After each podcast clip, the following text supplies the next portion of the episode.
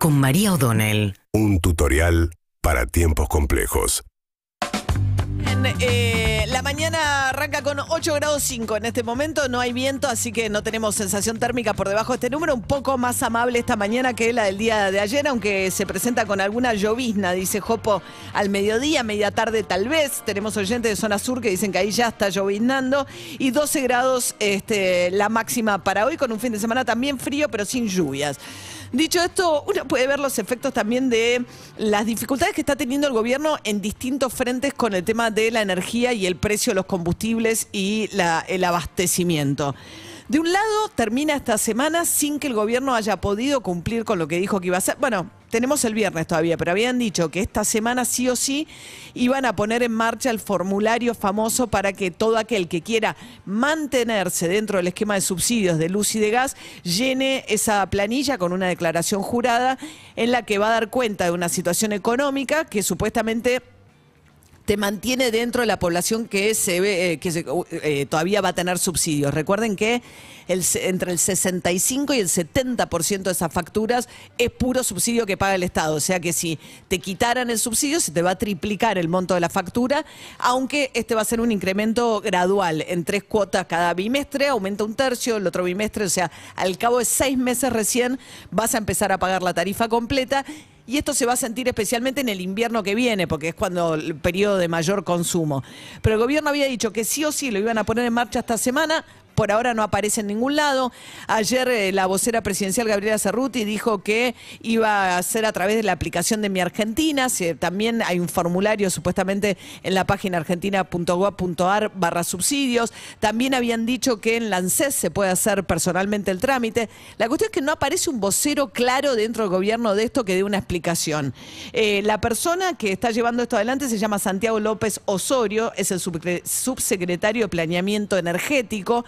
¿Y qué pasa? Es un hombre, Martín Guzmán del ministro de Economía dentro del esquema de energía, dentro de lo que es todos los este, eh, funcionarios públicos de energía que responden mayoritariamente a Cristina Fernández de Kirchner. Con lo cual, así como pasó con el gasoducto y todas las historias que salieron a la luz de cómo entre ellos se complican la vida y terminan con inacción, bueno, un poco esto es lo que está pasando, porque además después van a tener que actuar también los entes reguladores, que son todos eh, funcionarios de la cámpora que responden a Cristina Fernández de Kirchner. Guzmán dice que está apurado por implementar esto cuanto antes. De hecho, la, suba de tarifas para aquellas personas a las cuales se le quite el subsidio rige desde el primero de junio. O sea que ya está rigiendo, pero todavía no sabemos a qué universo se le va a quitar ese, ese subsidio a partir de junio. De hecho, las empresas además están un poco desconcertadas porque tienen que empezar a facturar. Eh, y si no le reciben el listado del gobierno respecto de quiénes sí, quiénes no, tampoco lo pueden hacer.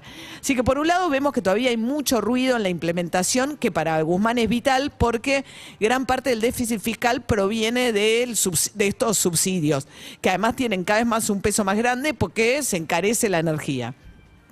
Además, esto está haciendo que el Banco Central gaste más plata en, importar eh, todo tipo de combustibles. De hecho, cuando Cristina Kirchner habló de un festival de importaciones, efectivamente hubo en mayo un pico de importaciones histórico y un 20% de eso se explica por la importación de energía.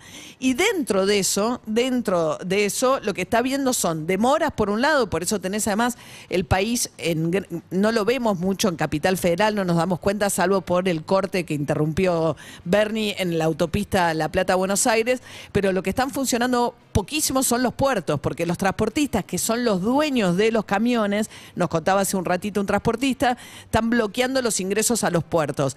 Ahí a veces se arma con los camioneros, que son empleados, en algunos casos los que no manejan su camión propio, que dicen, déjame pasar porque yo no puedo laburar, sino eh, le dicen, no, bueno, sumate a la protesta porque tenemos todos el problema del faltante de gasoil, o cuando hay nos cobran precios muy por arriba, el gasoil blue, como lo llaman.